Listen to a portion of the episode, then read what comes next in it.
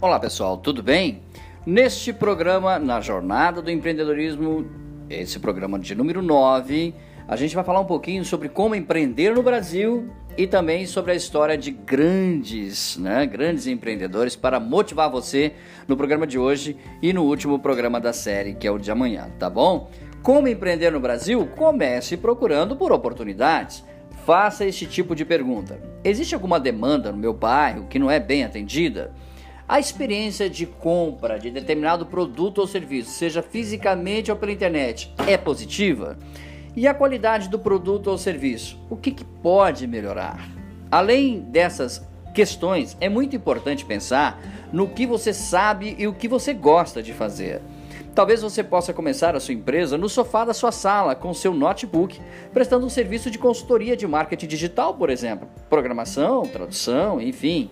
Para formalizar a empresa, existem várias opções de regimes tributários, como a gente já falou por aqui, para enquadrar o CNPJ. Para se enquadrar nas categorias do Simples Nacional, há limites de receitas anuais, tá bom?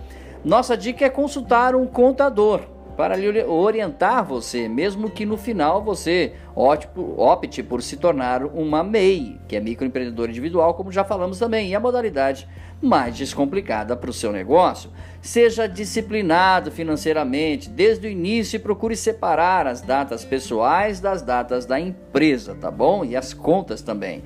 Se possível, faça cursos para se qualificar volte para o tópico, né? Vale a pena fazer um curso de empreendedorismo, isso é importantíssimo, né? Por fim, se você abriu uma pequena empresa e tem dúvidas sobre as melhores práticas de gestão, busque ajuda do Serviço Brasileiro de Apoio ao Micro e Pequenas Empresas do Sebrae, é uma grande dica, tá bom? Nós vamos concluir esse programa falando sobre 16 empreendedores de sucesso que você precisa conhecer, tá bom? E que vão te inspirar e a gente vai falar nos dois próximos minutos sobre eles e no programa de amanhã também, pura inspiração de empreendedores para você, tá bom? Cada um tem a sua trajetória e é recomendável é, deixar que ela aconteça naturalmente, sem copiar ninguém, com planejamento, é claro, mas adaptável ao fluxo de acontecimentos, tá bom? No entanto, Conhecer, admirar e se inspirar em pessoas que já arriscaram, inovaram e alcançaram sucesso é muito saudável. Elas podem atuar em áreas completamente diferentes da sua, mas às vezes somente conhecer sua história é o suficiente para receber uma alta carga de motivação. Abaixo, então, ou agora, a partir de agora, nós vamos destacar 16 empreendedores para você no Brasil e no mundo que podem te inspirar. Vamos lá. Primeiro, Abílio Diniz, um dos maiores nomes do varejo no Brasil. Abílio adiou sozinho, o sonho de se tornar professor para abrir junto ao pai o primeiro supermercado da rede Pão de Açúcar. Sabe quando? 1959. Era o início de sua carreira de empreendedorismo pautada pelo crescimento da rede através da aquisição de pequenos concorrentes. Aumento nos gastos e impedimento quando aos reajustes agravaram a situação, contribuindo para que a companhia fosse à falência no final da década de, de 1980.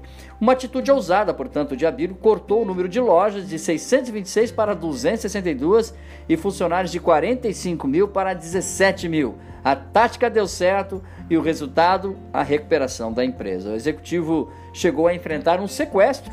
Pois é, um processo movido pela mãe e a perda do comando do Pão de Açúcar para sua corporação sócia a, a, a Cassino em 2012. Contudo, continuou trabalhando, assumindo a coordenação da BRF e mais adiante foi integrado integrando ao conselho do Carrefour, tá bom? Amanhã continuamos falando sobre grandes empresários para concluir essa etapa e esse programa que a gente começou com vocês, a jornada do empreendedorismo, tá bom? Grande abraço, até nosso próximo encontro. Tchau, pessoal.